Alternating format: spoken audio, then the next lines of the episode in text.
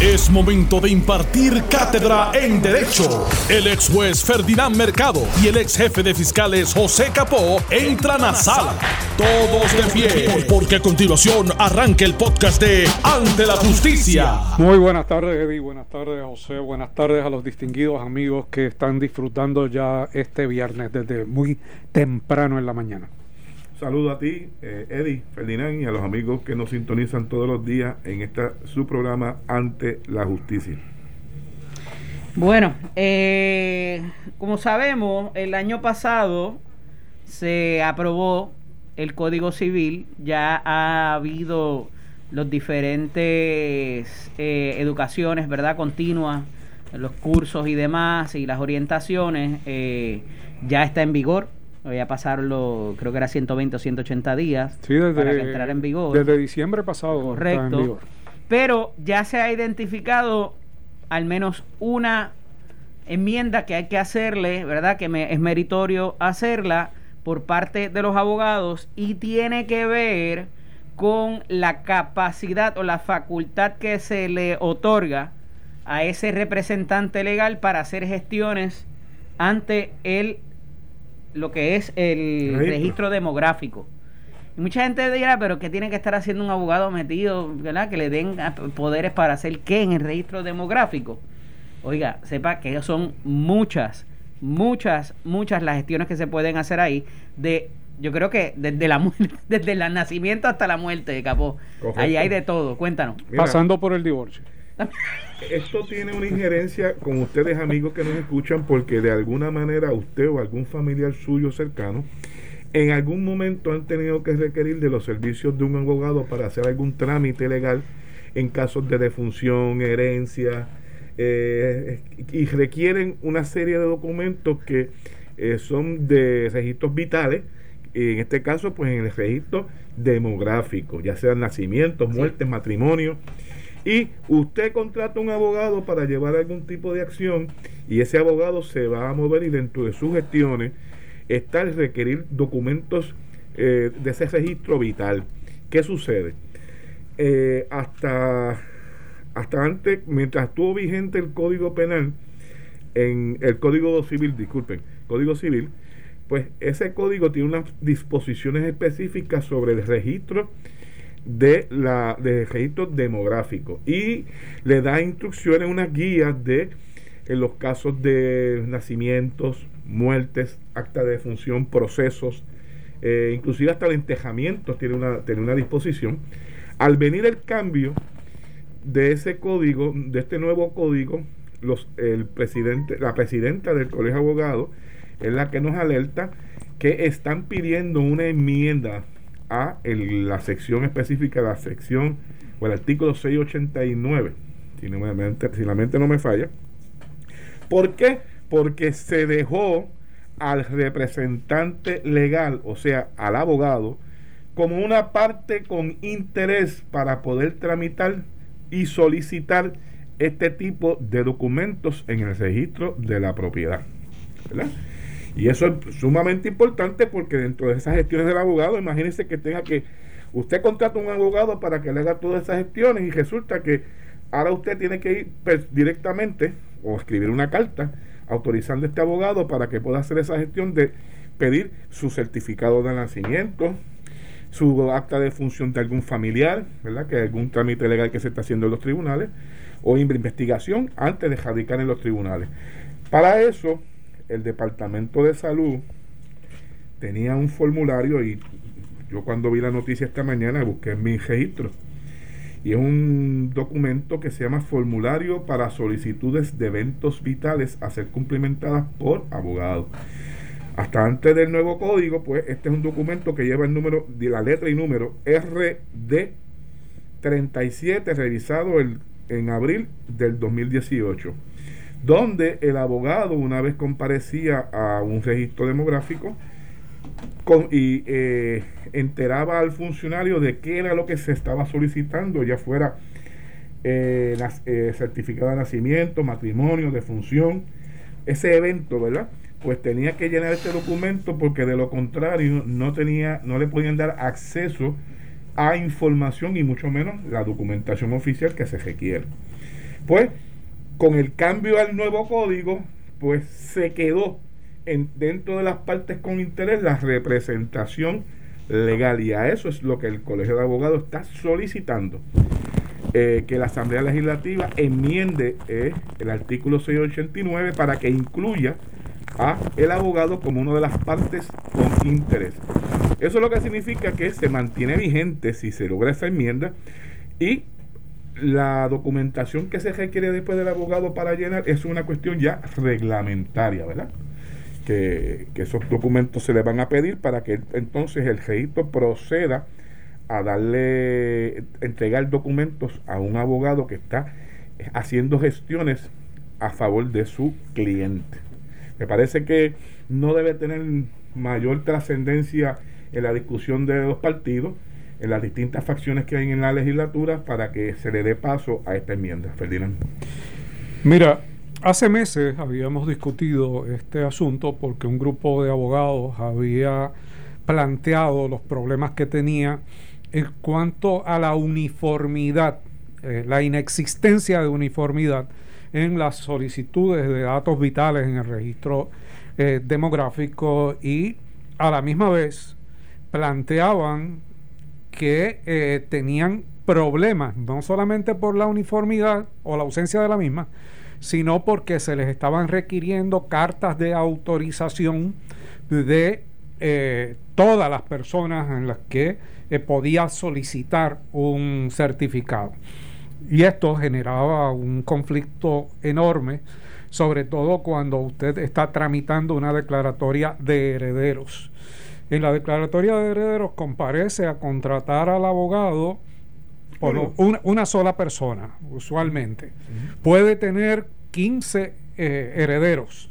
De hecho, muchos de ellos podrían no estar en Puerto Rico.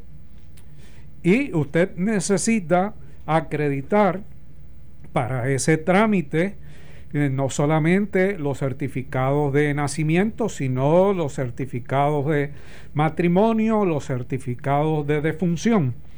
Y eh, si estamos hablando de esas 15 personas y lo contrató uno y 11 están desaparecidos en acción, pues es bien difícil ese trámite cuando hay un escollo directo del eh, registro demográfico. Yo creo que está haciendo lo correcto el Colegio de Abogados al solicitar la enmienda, pero eh, hay un mecanismo mucho más rápido que ese, que es el sentido común y la lógica. Y el registro demográfico podría, podría, porque no es que diga eh, el Código Civil diga los abogados no están autorizados a hacer trámites de registro en el registro demográfico. El registro podría, bajo un reglamento, instrumentar que los eh, abogados puedan acceder a esos datos.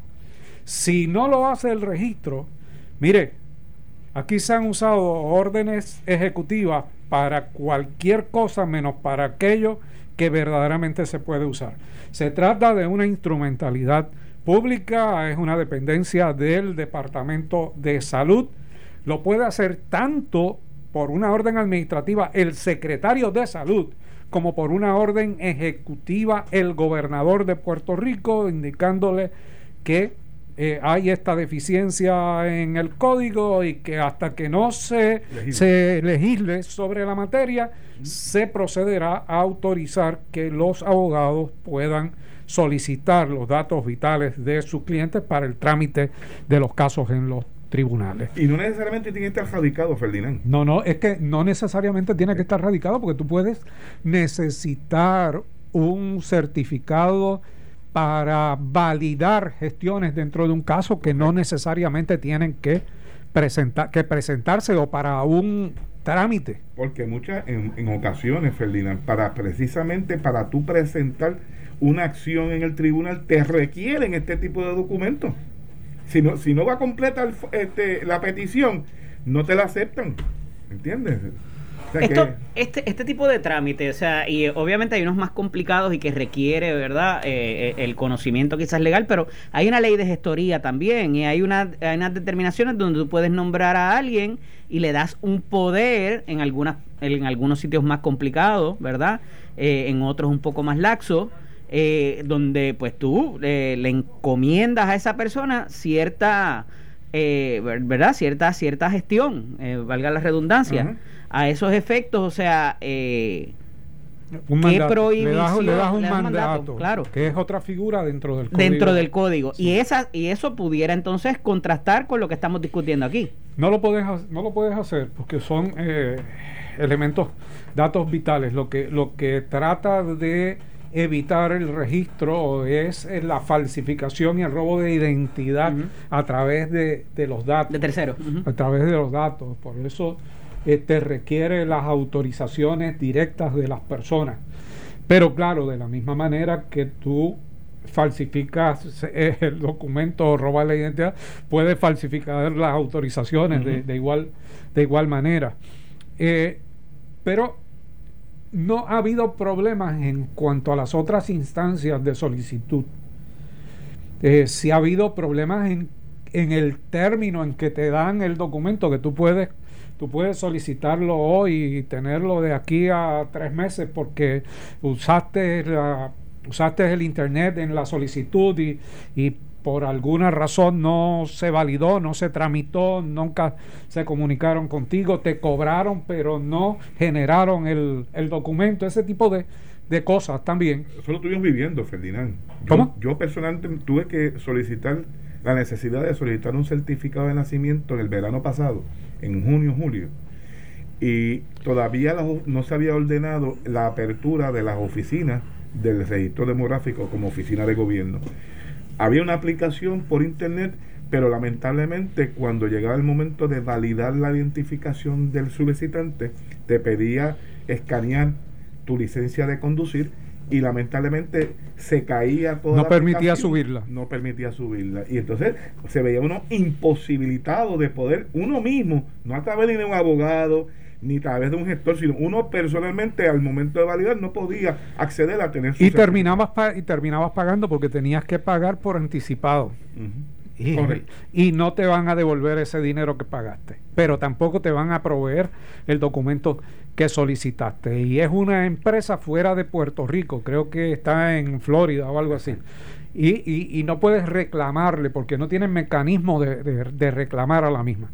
Así que que realmente esto se puede, se puede eh, solucionar. Mira cómo, mira lo que el código anterior, el del 1930, con todas sus enmiendas con relación a este capítulo, a esta sección de, de, registro demográfico, mira cómo definía parte interesada para poder solicitar esos datos vitales. Significará el inscrito que sea mayor de 18 años, dice con su o padre madre, su representante legal, ahí estaba incluido, eh, custodio legal o tutor o los herederos del inscrito. Será además cualquier menor que a su vez sea padre o madre de un menor para el cual se autoriza la expedición de actas de relacionadas tanto con su persona como para su hijo. Parte interesada será además la señalada mediante orden del tribunal. Eh, esa era la definición bajo el viejo código que se ponía en la disposición de parte interesada bajo las disposiciones del registro demográfico. Y aún así tenías problemas bajo el código anterior. Porque eso te da la, ese es, ese es la, la, el concepto general. Posteriormente el Departamento de Salud, mediante órdenes administrativas, reglamentos, regulaba la forma y manera que esa persona interesada iba a registrarse para tener acceso a solicitar los documentos. Son los formularios que establece el Departamento de Salud, eh, incluyendo la de los sus representantes legales. No, definitivo. Estoy eh, verificando si encuentro la, disposición, que es el artículo 689, si no me equivoco, el que se hace referencia en este momento bajo el nuevo código, ya que tú, ya que hiciste referencia al, Al anterior. al anterior. Eh, y dice el artículo 689 del nuevo código, eh, titulado Legitimados para obtener certificación de la constancia inscrita. Dice, están legitimados para solicitar la certificación de las actas obrantes en el registro demográfico las personas siguientes. Las personas legitimadas a las que se refiere o afecta la inscripción, según establecido en este código, el menor de edad a, través de sus progenitores con patria potestad y el incapaz a través de su tutor o representante legal. Fíjate que le da el representante legal al incapaz. Los causavientes del inscrito, si es necesario para reclamar un derecho o una facultad que surge de su persona y para acreditar su propio estado civil o impugnado eh, o impugnarlo. Los causavientes es, son los herederos, básicamente. Ahí no incluye al representante legal. Dice cualquier persona con legítimo interés previa autorización judicial, esto es cuando ya están en medio de un proceso. eh, incidente, y el Ministerio Público y el Secretario de Salud, si ello es necesario para cumplir sus facultades ministeriales. Vean ustedes que se excluyó al representante legal en todos los otros casos que no sea la representación del incapaz o, de una persona bajo tutela. ¿Por qué? Y ahí, tiene un ejemplo. claro. Porque el fiscal, o sea, lo pudo haber hecho extensivo a todas las modalidades y solamente hizo mención específica para el caso del incapaz. Correcto. Solamente. Fíjate, para el fiscal ahí es importante, por ejemplo, si tú tienes un caso de, de, de violación técnica, lo que es una de menor de una menor de 16 años, pues entonces uno de los que acreditar uno de los elementos es acreditar la edad de tu de la víctima y ahí pues el Ministerio Público le solicita al registro que le expida ¿verdad? Como representante de esa víctima, el que les pida un certificado de nacimiento. Pero el representante del imputado no tiene el mismo derecho de acuerdo al código, porque el representante del imputado puede decir, mire, era mayor de edad. Para lo contrario, para alegar lo contrario. Para alegar lo contrario. Exactamente, vamos a ver qué pasa, interesantísimo, este, y esto es algo que, ¿verdad? Eh, recoge mucha mucha problemática y muchas diferentes situaciones que se pueden dar. Eh, tenemos que ir a la pausa, pero parece que luego de cuatro días de vistas en el caso de eh, la impugnación por la alcaldía de San Juan, hay dos cosas que son perceptibles, un descontrol en Java y eh, que aparentan haber más papeletas que electores. Hablamos brevemente de eso cuando regresemos. Estás escuchando el podcast de Ante la Justicia de Noti1630. Como les había dicho antes de irnos a la pausa, en el cuarto día de vistas de la impugnación del candidato por el Movimiento Victoria Ciudadana, Manuel Natal Albelo, se reflejan ciertas eh, informaciones y eh, particularmente luego de haber testificado ayer la representante ante lo que es el organismo de Java de voto adelantado por el Movimiento Victoria Ciudadana, sabemos lo siguiente, entre los cinco precintos de San Juan hubo alrededor de 1.547 papeletas más que electores hábiles para votar específicamente por adelantado. Número preliminar que pudiera ser mayor según se estipuló en el cuarto día del juicio sobre la impugnación a la alcaldía de la ciudad capital. Es un en un extenso testimonio, Udecha Domínguez Vázquez, gerente de la Junta Administrativa de Voto Adelantado y ausente por el Movimiento Victoria Ciudadana, explicó que el hallazgo consta en el documento Acta de Incidencia de Escrutinio General 2020, elaborada para conciliar el total de electores y el total de papeletas en los precintos del municipio de San Juan respecto a la unidad 77 que consiste del voto adelantado en sus diferentes modalidades. El número de papeletas municipales es mayor que el de votantes, reiteró Domínguez Vázquez. El documento que figura como evidencia en la demanda incoada por Manuel Natar Albelo contra el alcalde de San Juan Miguel Romero Lugo fue entregada a la Comisión Estatal de Elecciones el 29 de diciembre de 2020 y fue firmado por representantes de los partidos políticos que participaron en las elecciones a excepción del Partido Nuevo Progresistas PNP. La tabla demuestra que en el precinto 1 el exceso fue de 98 papeletas, mientras que en el precinto 2 fue de 940, en el precinto 3 fue de 160, en el 4 de 185, en el 5 de 164. En su demanda, Natal Albelo aseguró que la cantidad de votos ilegales en la unidad 77 ascendía a 20.418. Domínguez Vázquez añadió que contrario a lo estipulado en una orden de parte de la secretaria de la Secretaría de la Comisión Estatal de Elecciones, los resultados de la elección se cargaron a la página web antes de completar la conciliación de actas. Un tercer documento que pretendía explicar la discrepancia en la cantidad de votos se comenzó a discutir en sala, pero luego fue retirado de los exhibits a petición de la defensa. De acuerdo a los abogados, tanto de Romero Lugo como del PNP y la Comisión Estatal de Elecciones, los anejos resumían otra información que no formaba parte de la prueba del caso. A raíz, de eso, su discusión fue detenida. En este caso, si bien es cierto que ese documento fue preparado por la testigo y se trata de, un documento autenticado por ella, es, es admisible. Sin embargo, este documento de lo que trata de un resumen o recogido de actas de información de diferentes lugares que se compilan en ese documento. Por lo tanto, todo lo demás es prueba de referencia, explicó el juez Antónico de Ramos, a modo de rectificación, ya que en un inicio había permitido la discusión del documento. La prueba rechazada se une a 17 actas de incidencia que el tribunal no aceptó porque no fueron incluidas en la demanda, pero la representación legal de Natal Albelo ha reiterado que son de conocimiento público por su disponibilidad en el portal de la Comisión Estatal de Elecciones. El testimonio de Domínguez Vázquez, así como sus respuestas al contrainterrogatorio, ocupó todo el día de trabajo en la sala del juez Cuevas Ramos. La testigo, la testigo declaró que los procesos de Java antes, durante y después del 3 de noviembre, fecha de las elecciones generales, no se rigieron por los mejores controles.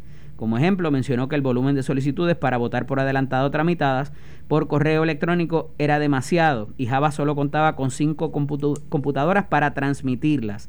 Dos de esas computadoras estaban malas según la testigo. En otra instancia, como el número de solicitantes era tan grande, las juntas de inscripción permanente comenzaron a recibirlo, pero Java no tenía visibilidad.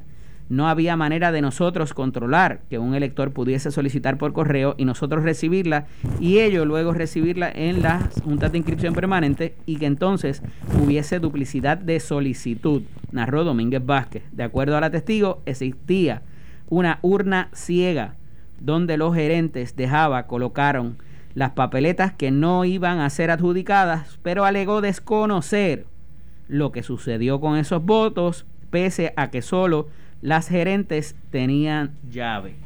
Continúa relatando unas situaciones más, pero tienen como denominador común el asunto de que pues había unas cosas que parecían ser mal manejadas, pero que no sabemos en qué culminó. Para beneficio del análisis, tienen aquí la noche del evento fue 44.313 a 42.081, con una diferencia a favor de Miguel Romero de 2.232. En el proceso de escrutinio, 46.427 a 42.962, con una diferencia de 3.465, también a favor del actual alcalde Romero Lugo. ¿Por qué yo hago esa, ¿verdad? Eh, eh, ¿Por qué doy esa información? Ustedes lo explicarán ahora en cada uno de sus turnos. Eh, y ya lo hemos discutido anteriormente, pero para el beneficio de la información que trasciende de las vistas o de lo que allí se dijo y el resultado que hay en las actas oficiales de la comisión.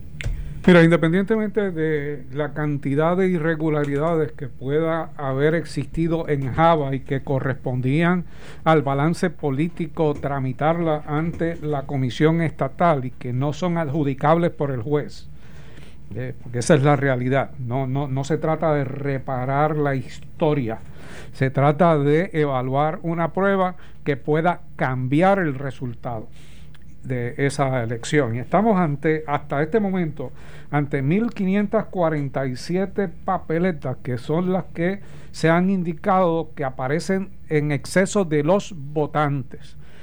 Así que, eh, independientemente de que usted adjudique esas 1.547 papeletas al peticionario. O sea, se las adjudica a favor, a, favor a, Natal. Pues eso no va a cambiar el resultado de la elección. El escrutinio, que particularmente sería lo más reciente, no el de la noche de la elección, como quiera, Exacto. te quedarías corto. Y estaría básicamente ganando por unos 2.000 votos aproximadamente. Mira a ver por cuánto. Eh, Y si si, si eso... Eh, 1918. Por 1918, o sea, por cerca de, de 2.000 votos. O sea, en este momento eh, al equipo legal de Natal, que ha hecho una gestión eh, extraordinaria a mi juicio, porque ha logrado mantener en la expectativa y la discusión por cuatro días esta, esta situación, eh, pues le falta probar esos dos mil votos adicionales para el cambio y para que el juez pueda tomar en consideración si efectivamente va a eh, ordenar una nueva elección. Hasta este momento, yo honestamente no veo cómo él podría ordenar esa nueva elección con la prueba que tiene ante sí en este momento. Eh, pero eh, en, los casos pueden pasar mil cosas. Una de ellas, es bien curioso, es si estas 17 actas que fueron excluidas reflejan un número mayor de casos, asuma que reflejan 1.500 eh, votos adicionales, pues ya estaríamos hablando de eh, unos 3.000 eh, votos. No sería suficiente, no sería suficiente todavía, pero eh, pues asuman que en las 17 actas hay, uh, hay 4.000, para ponerlo más dramático. Pues entonces tendrían un argumento a llevar al apelativo, mire, no pude probar porque me excluyeron indebidamente. Lo de indebido lo tiene que probar. Porque, ya, porque ya, ya el Tribunal de Apelaciones validó la exclusión de esa prueba tendrían que reproducirlo y tratar de llegar al Supremo para que el Supremo tuvieron un planteamiento en cuanto a esa línea Ferdinand que es muy me parece muy interesante porque si bien no se presentó a tiempo, ¿verdad? O cuando el juez ordenó que se presentara y la las extensiones, las dos extensiones que le dieron posteriormente, ayer ellos tratan de entrar los documentos diciendo que son documentos oficiales y que están disponibles en la página de, la comisión, o sea que son de fácil no, eh, que tome conocimiento, básicamente tome conocimiento, y, ahí yo creo que tienen un buen, ¿verdad? Una, con todo y que es excluido y fue al, al Tribunal de Apelaciones y el Tribunal de Apelaciones confirmó la determinación de instancia de que en efecto la, se habían provisto tarde. Eh, ¿Dónde quedaríamos ahí? Pues quedaríamos en un mecanismo alterno que está en la discreción del juez y el cumplimiento en términos de tomar conocimiento y preservar a la misma vez si se le negara un planteamiento para apelación. No solamente no me permitieron presentarlas, eh, aunque o, yo fallé al presentarlas en el término, porque no hice los trámites, tiene que admitir la culpa de alguna manera, porque eh, estaban, estaban en la misma página de, de, la comisión desde, ese momento, ¿no? O sea, y, no, le, y no le pidió al tribunal que tomara conocimiento sobre esa materia. Y entonces, pues tratar de convencer al tribunal de que eso es esencial y que sería una gran injusticia electoral porque eso cambia el resultado y entonces impugnar la legitimidad de la certificación de la comisión. Esto tiene dos vertientes. Uno es la, una es la presentación y argumentación legal y otra la pública y política por el otro lado para preservar eh, unas candidaturas eventuales. Y eh, pues hay que ver por dónde es que está ese equipo legal y el y obviamente su cliente, el candidato, que es lo que realmente le interesaría en caso de no prevalecer aquí eh, eh, y poder crear una expectativa y un planteamiento de que si bien es el alcalde y seguirá siendo el alcalde Miguel Romero, pero es un alcalde que eh, no ganó legítimamente. Y eso pues para efecto de las tribunas y para unos sectores tiene una, una validez en términos de, de, los planteamientos. Mi opinión es que van por las dos líneas, Ferdinand. Pepe, en esa, en esa, en esa línea que trae del asunto de la evidencia que es de fácil comprobación y que es algo que el juez puede, no solamente eh, se le lleva y se le presenta, sino que tiene que tomar conocimiento de su contenido. Explícanos cómo funciona eso, ¿verdad? En términos de, y particularmente muchas veces lo usa el Ministerio Público porque son actas o son formularios o son de algún tipo de documento oficial que se utiliza. Digo, la defensa también para propósito de impugnación. El juez puede tomar conocimiento, puede tomar sin testimonio ni nada, sin testimonio y no permitir que se impugne porque es un documento oficial público, claro. y público. Y, entonces eso iría en contra de quien está pidiendo que se tome conocimiento. Eso es así. esa es una figura que se reconoce en las reglas eh, de que el tribunal puede tomar conocimiento de un dato que sea constatable en un libro, en una revista. Hasta en el Internet ya. Hasta en el Internet ya, correcto. O sea, que de fácil corroboración lo aseverado con la documentación, ¿verdad? En muchos aspectos el tribunal le pide, las partes en un pleito le piden tomar conocimiento judicial de la existencia de un reglamento, de la existencia de una norma jurídica, eh, de, un caso en particular. Puede ser hasta el clima de un momento dado de un todo día. Todo aquello que sea un dato constatable, que no sea sacada de la mente, meramente, sino que hay un documento que constata la información que la persona quiere hacer, traer al tribunal, a tener tribunal, si es de esa categoría, el tribunal puede tomar conocimiento judicial. Lo da por, es un dato, un hecho. porque de ordinario cuando se traen documentos a la corte, lo primero que hay que hacer es autenticarlo. quién lo hizo, quién lo llenó, pero cuando se trata de documentos oficiales, pues se le da otro tratamiento distinto. Exacto, así. Ayer, con esa petición, la defensa intentó subsanar el, no cumplimiento de la orden de entregar documentos que, que, presentaran la evidencia antes de comenzar el proceso, pues ayer subsanó en parte y de hecho deja en el récord ¿Desde cuándo estaba? La presentación y la petición de que tome el conocimiento judicial y de dónde lo puede conseguir la información al tribunal. Por lo tanto, de fallársele en contra en alguna, una, algunos de los errores que pudiese señalarse en un escrito de apelación, ese sería uno. El Pero fíjate que interesante porque es lo que dice Ferdinand, o sea, ellos están trayendo, tratando de traer el documento por otra vía, pero le dio la vuelta porque entonces el otro le dice, eh, ¿sabes qué? By the way, el documento estaba disponible desde el 29 de diciembre y el juez te dio la, eh, hasta febrero para traerlo y todavía tú no lo has traído, o sea... Pero ahí lo que está haciendo es dándole, o sea, está validando el, la determinación del juez de primera instancia realmente, ¿verdad? Claro. Eh, ciertamente porque eh, les, eh, vamos, vamos a hablar claro. Fue un boomerang para la parte que intentó presentarlo porque le dijo exactamente eso, ¿verdad? Pero fíjate, interesante, me estuvo ayer que de todos los testigos que han declarado que han tratado de entrar algún tipo de información, la testigo de ayer fue de los testigos más precisos. Parece que se preparó. Sí, porque el del otro día estaba más claro, que Rolandito. Se preparó porque pudo hablar de cantidades, como yo como lo decíamos aquí.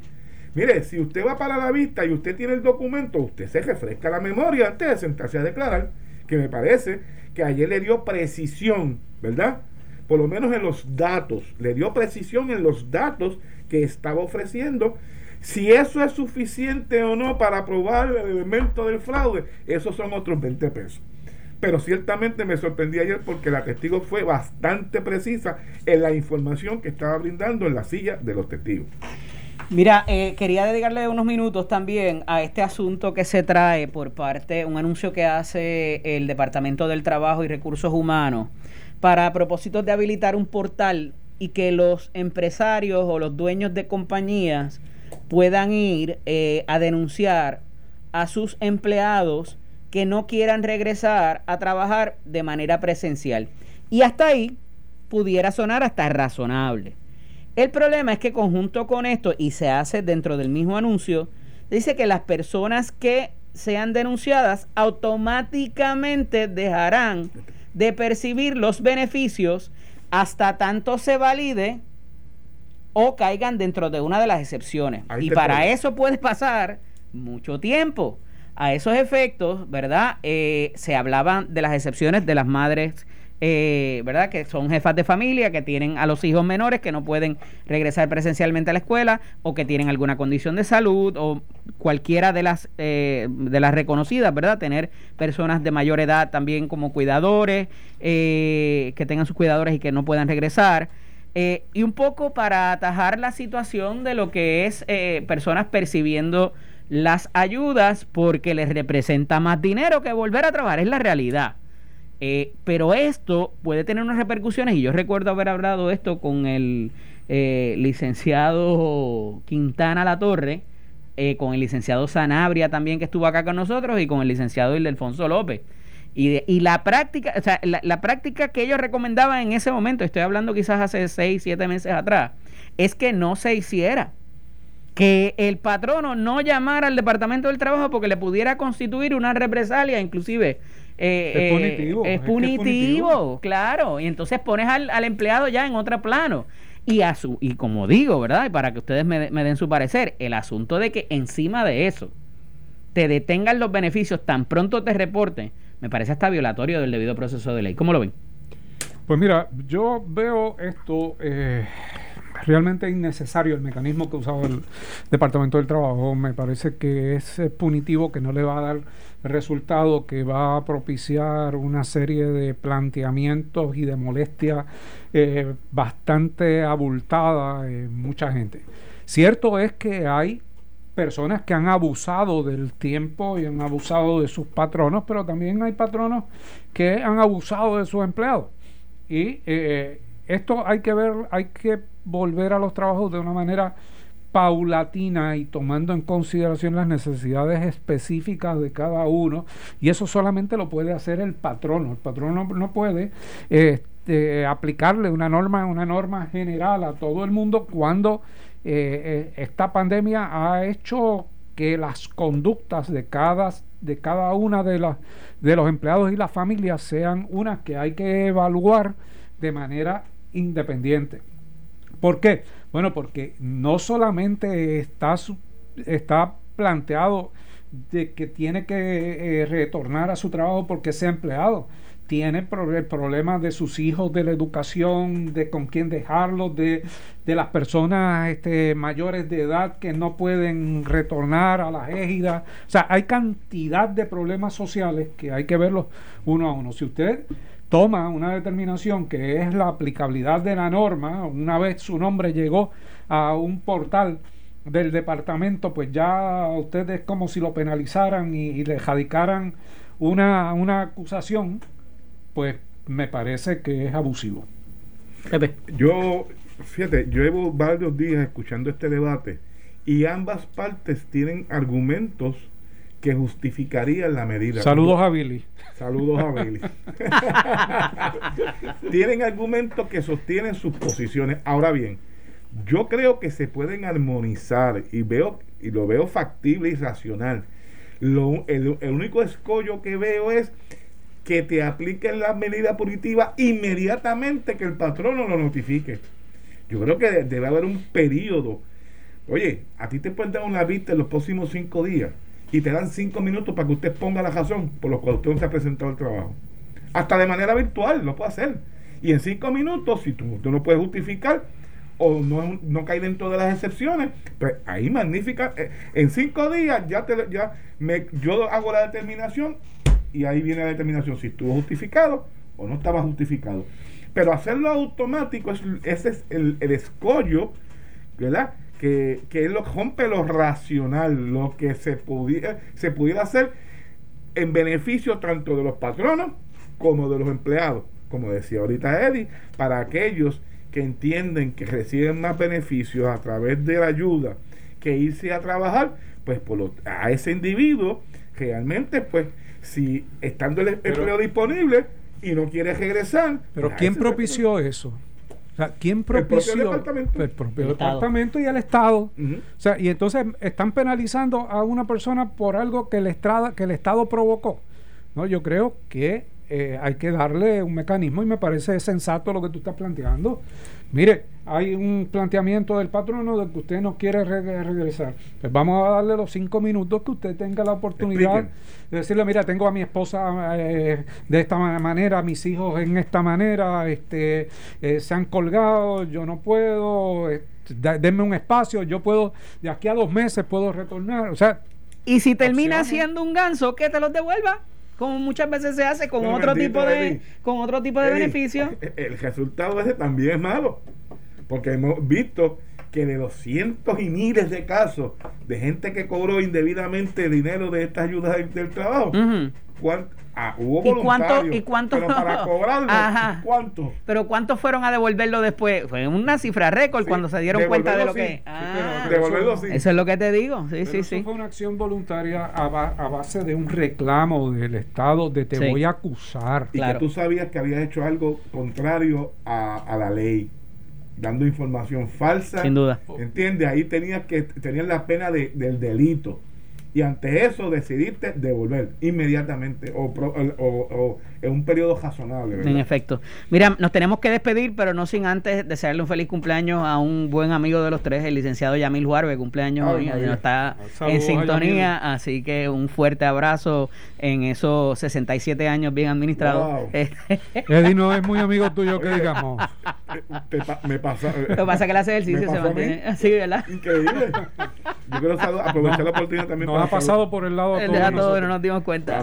gracias, Capo. Gracias, Ferdinand aprovechar mandar un saludo a mi suegra, Benita Pérez en San Sebastián, que hoy también cumple años.